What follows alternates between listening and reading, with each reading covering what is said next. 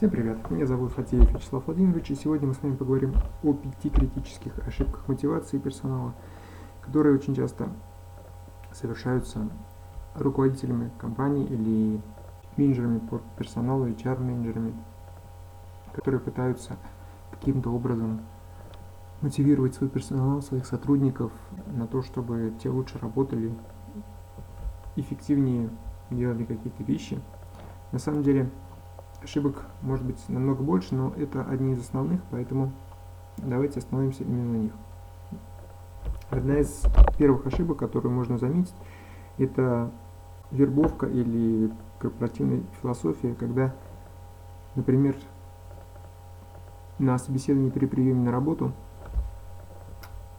э, HR-менеджер или руководитель задает стандартный вроде бы вопрос, почему вы хотите у нас работать и получает, как обычно, стандартный ответ. Или потому что компания хорошая и мне она нравится, или потому что у вас команда людей подобралась отличная, или, ну, в крайнем случае могу сказать, ну, зарплата хорошая, или потому что я подхожу и буду выполнять свою работу добросовестно, ну, что-то в этом роде.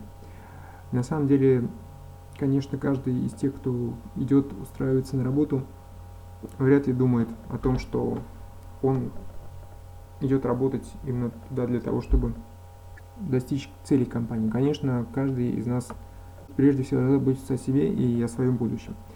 Поэтому вряд ли мы ожидаем какого-то правдивого ответа на свой вопрос.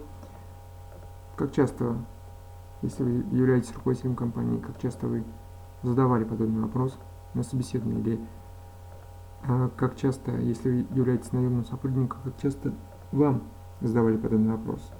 Наверняка очень часто.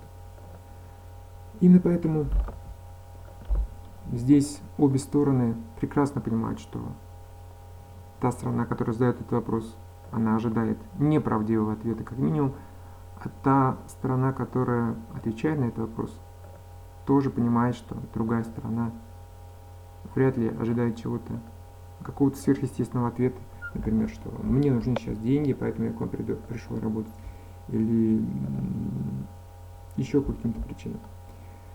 Конечно, никто в те утверждения, которые обычно социально приемлемые и обычно мы высказываем в ответе на этот вопрос, э, никто, конечно, в это не поверит.